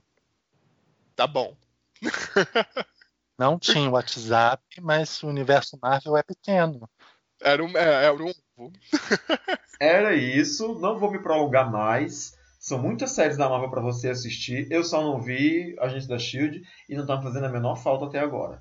Mas é maravilhoso. Conheço a Madame Gal, ela é maravilhosa, é uma senhorinha velhinha que dá toda encolhidinha na bengala dela, mas que ela derruba todo mundo com um movimento só. Ela é maravilhosa. Ela sempre diz a coisa certa na hora certa. Ela é o. Pa- o Sr. Pai Mei, vilão da Netflix. É, tipo isso. tipo isso. Ela é muito foda. Mas enfim, era isso. Então, tá, Então- só, só- só antes do Drigo falar, só pra, pra- só pra quem for na Netflix, assista The Good Place, Big Mouth e Vende-se Essa Casa. Beijo. Ah, não, mas se fosse falar tudo isso, gata, é uma lista bem grande. A gente ia, a gente já tá começando a enfeitar a casa para Páscoa, inclusive. É. O Natal. Então, eu Festa vou junina, né, gente? Semana É. que vem. semana que vem. Tá, vai, eu falar. Minha última indicação da noite é aquele filme maravilhoso que está indicado ao Oscar, aquele filme lindo que é Call Me by Your Name ou Me Chame pelo Seu Nome. Tentei falar com uma, com uma pronúncia de Nova Jersey, mas eu acho que eu escorreguei. Falou certinho, amigo. É, então, o que, que é esse filme? Vou dar sinopse, não vou dar spoilers, ok? Mas foda-se, vou dar spoiler sim. Não importa. Ah, gente, é um filme romântico. As É. pessoas já devem Quem- imaginar, né? Quem viver verá, ou não verá, porque eu dei spoiler. Ou não vai viver. Enfim, é a história, é a história de amor é, entre dois homens, um adolescente, né, um menino de 17 anos, e um jovem adulto de 26 anos, interpretado por alguém de quase 40. Mas enfim, abstrai. A gente, a gente, a gente que viveu Barrados no Baile, que viu Melrose, que viu Malhação, Malhação. que viu The O.C., né? A gente que viu The O.C. sabe que uma pessoa de 60 pode fazer uma de 15. Não há problema nenhum nisso. Por A medicina já evoluiu, a maquiagem tá aí para isso, a gente sabe que não tem nenhum problema, né? Suzana Vieira segue aí fazendo, né, mulheres de 40 e poucos anos. Então, é a história de amor dessas duas pessoas, né, uma história de amor gay, que se passa na Itália, nos anos 80. O garoto é filho de dois professores, ou de um professor pelo menos, eu não sei, para mim não está muito claro se a mãe dele era professora também, mas eram, são dois intelectuais americanos que têm ascendência italiana e que passam os verões na Itália. E eh, têm o hábito de receber estudantes na sua casa. E eles recebem o Oliver, que é um estudante e colaborador do pai do Hélio, que é um dos professores desse casal, que está ajudando na pesquisa do pai do adolescente. E a história é sobre esse romance desses dois, onde tudo acontece de forma muito natural, onde não há conflitos, onde fica quase que claro e transparente que os pais sabem que está rolando um romance entre o filho deles e, e esse jovem adulto, mas não tem problema. E eu acho que esse é o grande mérito do filme. Ao contrário de tudo que eu indiquei aqui, não é uma história com recorte racial. Ou é, né? Mas pessoas brancas não costumam ser racializadas, né?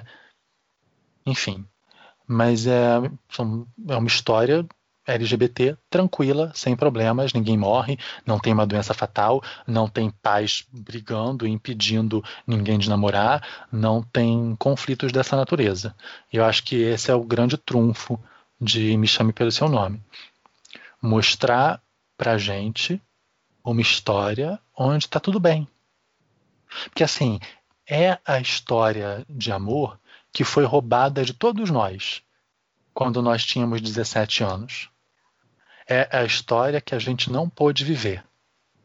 É a história que a gente via que todo mundo tinha e a gente não tinha. E a minha dificuldade de assistir esse filme foi essa, porque é um filme maravilhoso, mas que hoje, para mim, com 38 anos, depois de uma vida de cinismo, depois de uma vida onde você vai soterrando várias coisas dentro de si, ou porque dizem que não que você não tem direito, ou porque você acha que é muito difícil, que assim, as histórias de amor elas sempre são idealizadas, mas no caminho da nossa idealização, a gente tem que lidar com uma série de problemas que, independente da gente concretizar ou não essas histórias de amor, a nossa idealização disso e a naturalidade disso, como tinha que acontecer para a gente, ela já é prejudicada no meio do caminho. Então, assim, a minha dificuldade foi eu sair do meu lugar de cinismo para poder digerir e absorver essa história, que é uma história muito delicada, que é uma história feita de muitos silêncios, que é uma história muito arrastada, onde o tempo passa muito devagar, que é uma história adolescente. Para mim, para o meu eu não adolescente, já é difícil de, de comprar. Então tive que muitas vezes voltar para o filme. Volta, volta, Rodrigo, volta para o filme. Mas é, é, um filme lindo, mas que, que pode causar esse desconforto. Mas que em momento algum invalida esse tipo de narrativa. A gente precisa que essas histórias também cheguem até nós. E, Uhum. e assim, desculpa, cortei. Parecia que eu tinha terminado. Eu sempre deixo vocês na dúvida se eu terminei ou não. É o meu grande trunfo narrativo.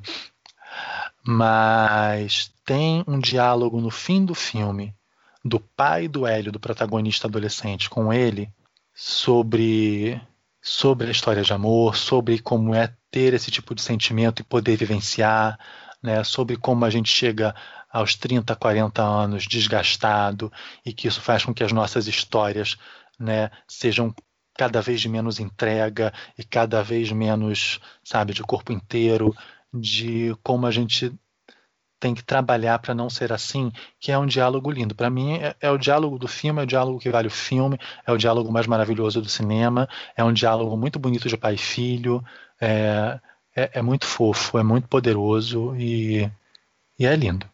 O filme todo é muito lindo, a fotografia é linda, você sente o calor da Itália naquele verão, você sente o gosto do abricó, você sente o fresquinho da piscina, você sente tudo. É muito, é muito bonito. Sabe o que, que você me lembrou descrevendo o filme, Drigo? É, me lembrou De Repente Califórnia ou Shelter. Não sei se vocês assistiram. É, de repente, Califórnia, eu não lembro se eu assisti. Shelter, eu lembro. De... Peraí, é o mesmo filme? É o mesmo filme, só o nome ah, tá, que é a tradução. Nome... É, De repente, Califórnia, a tradução.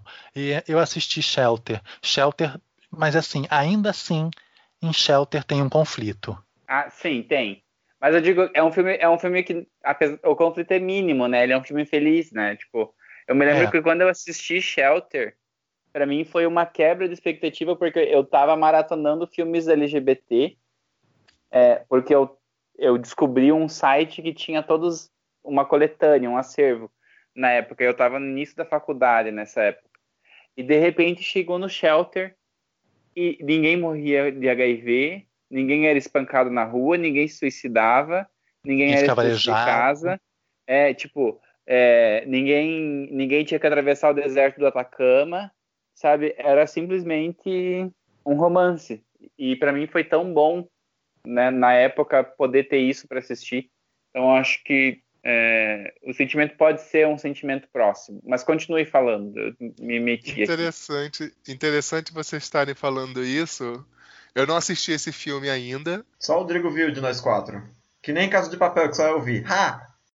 Eu gosto, eu gosto muito dessa entonação que o José dá quando ele tá meio felizinho, ele tá quase sorrindo, que ele fala e eu consigo enxergar que ele tá meio sorrindo e falando interessante isso.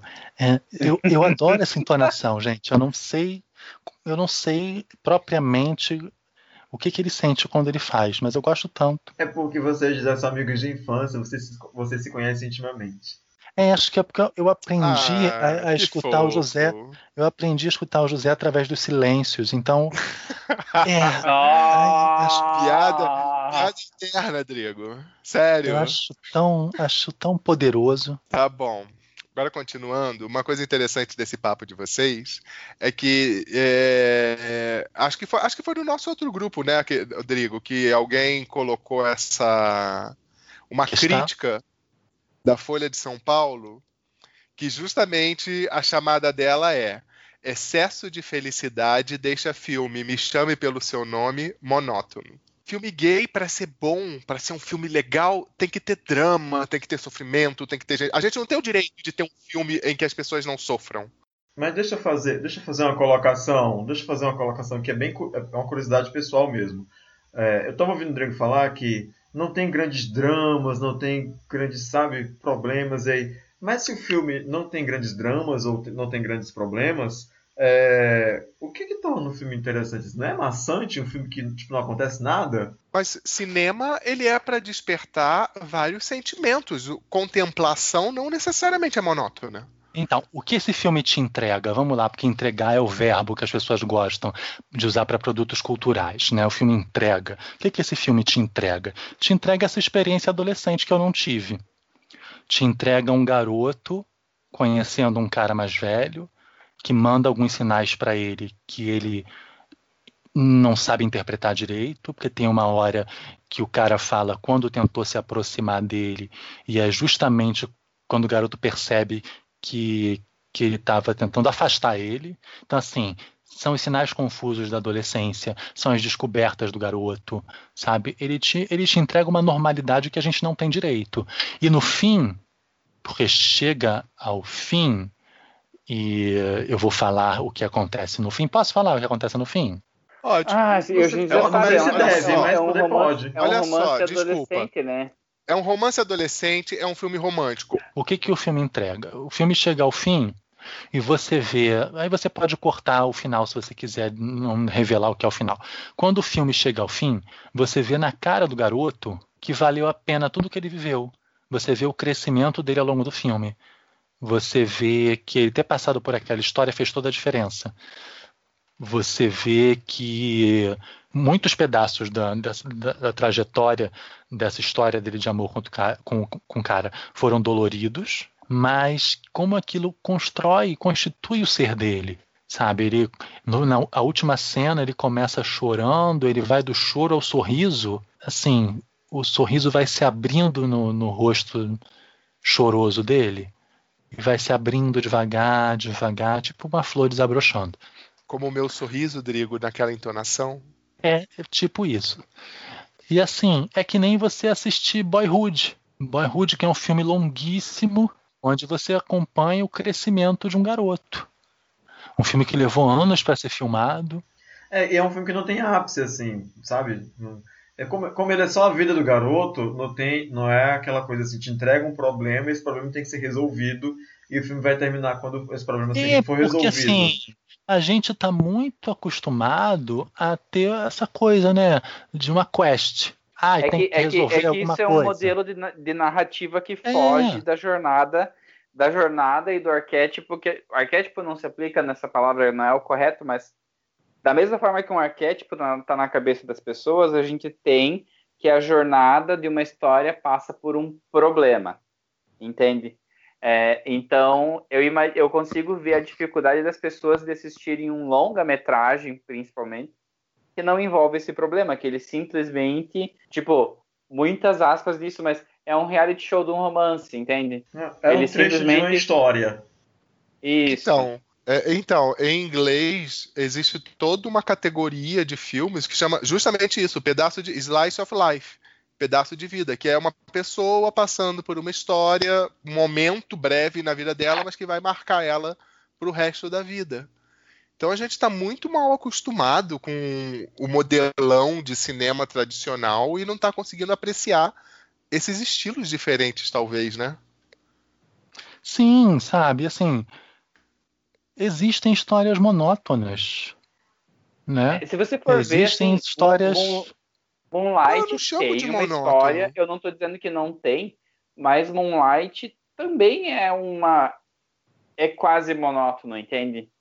Ele tem Então, os três momentos da tá. história e tudo, mas é monótono no sentido do ritmo, não da, não da ausência de conflito.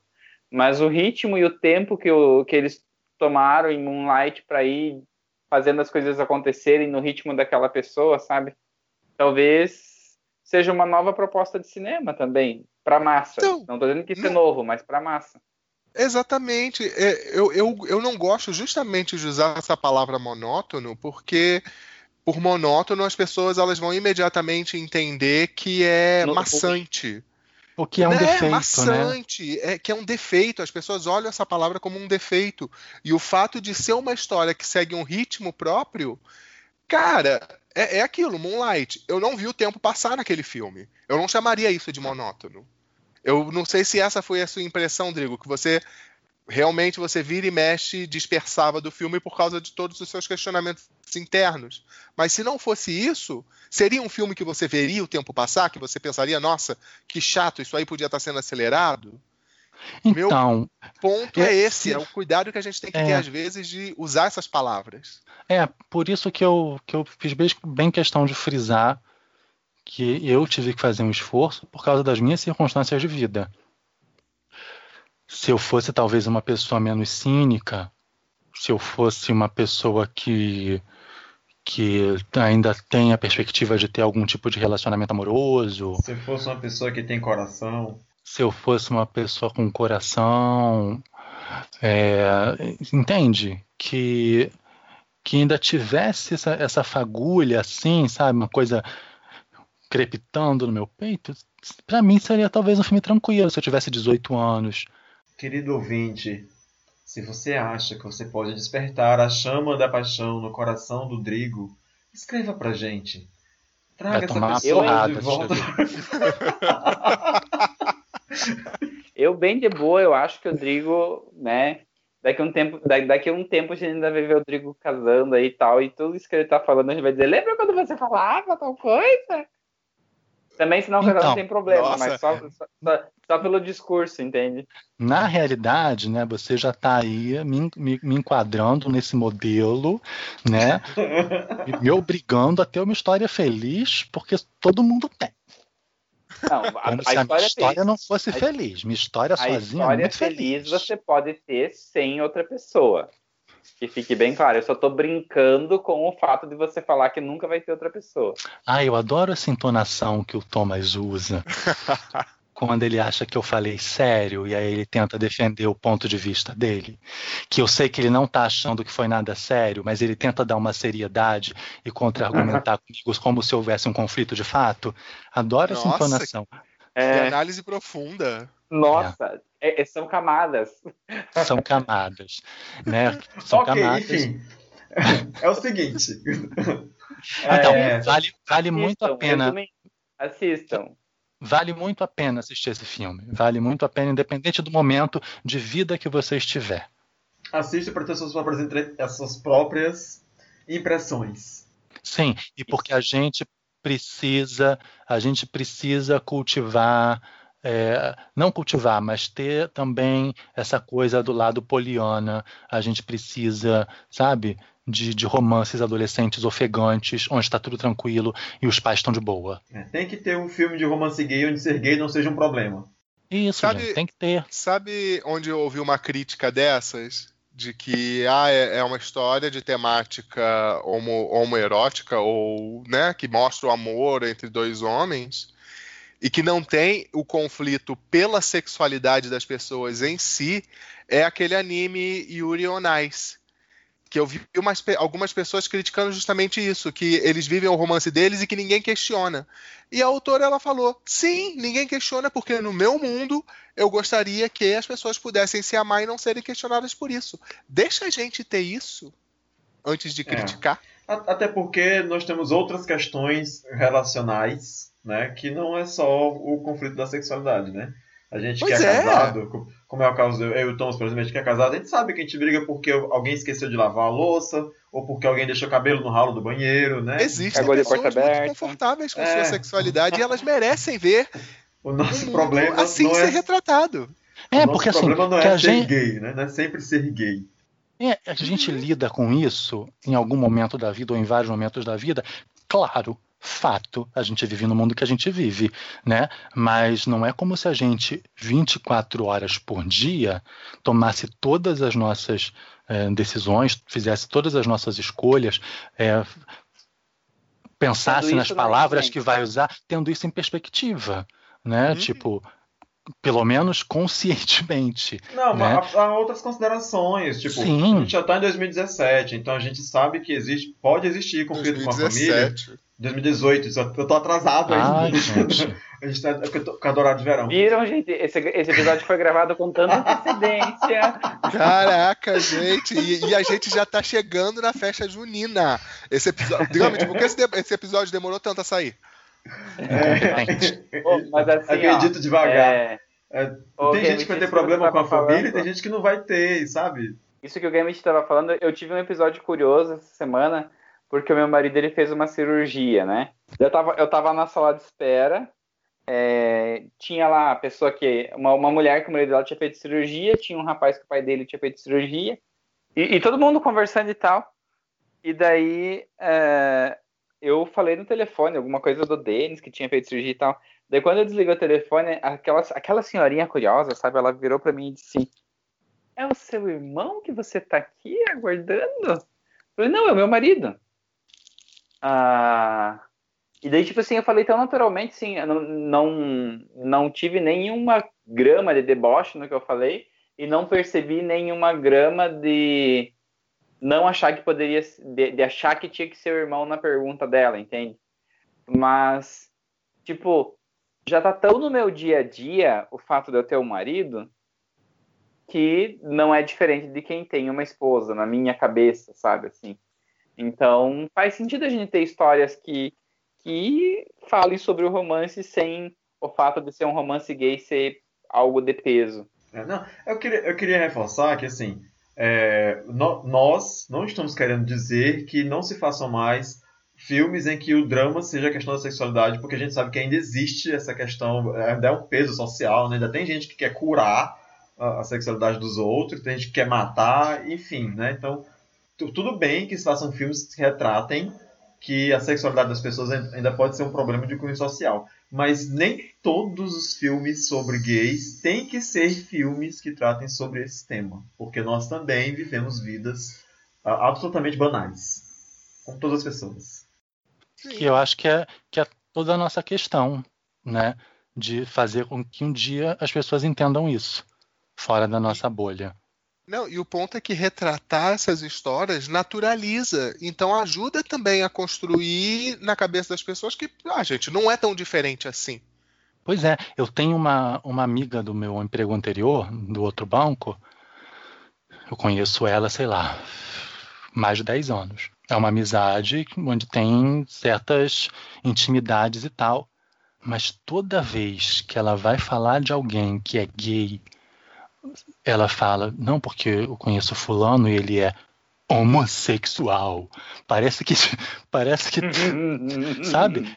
Ela dá toda uma entonação para contar a história, uma história de um, sabe, de alguém que ela conhece, que eu não conheço, que não tem nada a ver comigo e que por algum motivo ela está me contando aquela história e que o ser gay não significa nada naquela história, mas quando ela vai falar, ela fala: homossexual.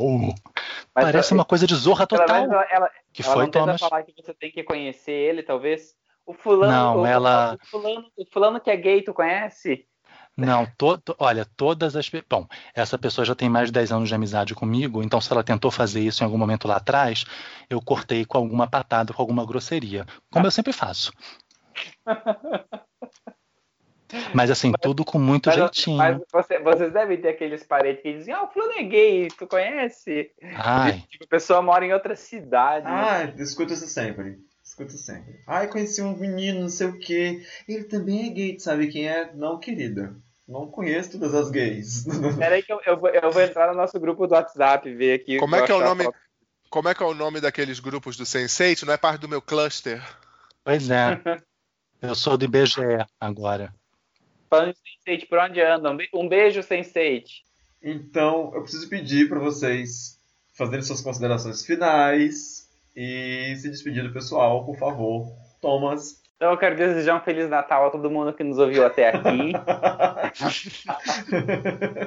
Próspero ano novo. um próspero ano novo. Quase um feliz 2020, na verdade, né? Beijo, gente. Fiquem com o Cher. José Neto Ai, gente, até a próxima. e Drigo Menezes. Então, gente, muito obrigado por terem ficado conosco. Hoje nós estivemos muito veganas. E É, Eu- Drigo, diz logo qual é a referência. É a blogueirinha de merda. A Ah, gente tem gente, que ver a blogueirinha de merda. Ela tem um canal no conhecer. YouTube, é maravilhoso. É o, O melhor canal da do Blog- mundo! melhor do mundo. Com certeza não tem no Brasil. Estou procurando agora Desculpa, blogueirinha de merda. no Brasil. Ela é maravilhosa. No Brasil, Ah, eu já vi um vídeo dela. Eu quero dizer que esse vídeo, infelizmente, você não encontra no Brasil. E eu adoro essa entonação que o Gambit dá quando ele tá terminando. Essa coisa meio assim, não aguento mais, estou com calor, tenho que agir. O rei das entonações. Mas vejam a blogueirinha, pelo amor de Deus. Sensacional. Pronto. Pra terminar as indicações desse segundo episódio de indicações, indicamos o canal da blogueirinha de merda. Se Que eu você estou assistindo ainda, nesse momento. Por favor, veja, veja que o Game vídeo. tá tentando encerrar a gravação. Beijo. Veja, veja o vídeo você das não bolsas. pegou ainda pra você desligar esse podcast, criatura. Tchau. É, Eu gosto de um que ela tá na. CIA. tem um perfume, ele é maravilhoso. Ela Enfim, manda o cara. Tem um aqui que Não se chama saber. Meu Primeiro Olha, Beijo a- Grego. Ó, beijo pra vocês que ficam vindo até a gente aqui. Não esqueça de indicar o canal da gente pra todo mundo. O canal não. Não esqueça de Gente, indicar Mas o não podcast pra todo mundo. isso, gente. A gente volta daqui a 15 dias. Tchau. Até a próxima.